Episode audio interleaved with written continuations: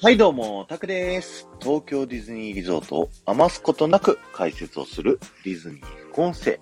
今日は東京ディズニーランドワールドバザールのレストラン北斎の前から聞いてください。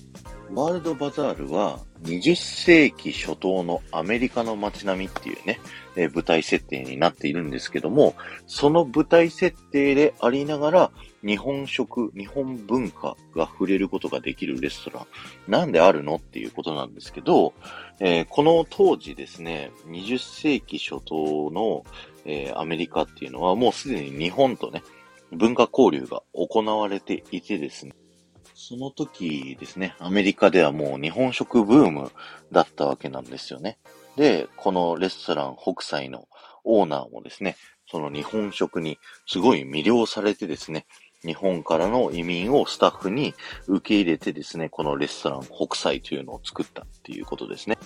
名前の由来はですね、葛飾北斎さんっていうですね、えー、浮世絵と呼ばれるね、絵を描いている、まあ、画家さんの名前が書かれているんですけれども、えー、店内入っていただくと見れる屏風とかがね、その葛飾北斎さんの作品をこう模してね、こう作られてるっていうのでね、ぜひ見ていただければなと思いますということで、こちらのレストランのね、紹介を今日はさせていただきたいんですけれども、こちらのレストラン、東京ディズニーランドならではじゃないですか、和食レストランってね。なんですけど、えー、こちら、東京ディズニーランドのオープンと同時にオープンしたレストランではございません。えー、東京ディズニーランドがオープンして1年後のですね、えー、1984年の7月20日、7月20日にですね、オープンしたレストランになっております。えー、これがですね、東京ディズニーランドオープンして以降ですね、ゲストからの和食が食べたいっていうリクエストがすごいいっぱい寄せられてると。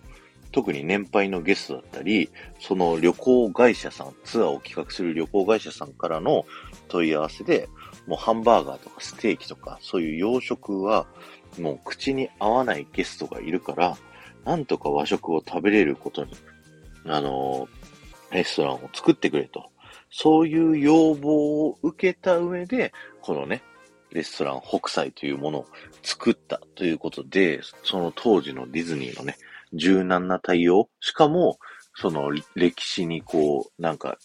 世界観を壊さないための工夫を加えた上での、その和食レストランオープンっていうのがね、非常にすごいいいんじゃないかなというふうに思ったという、そんなお話でございました。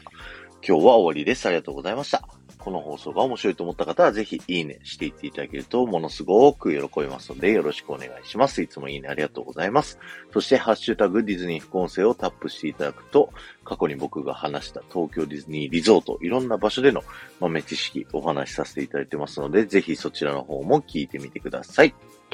この後も夢が叶う場所、東京ディズニーリゾートで素敵な旅のひとときをお過ごしください。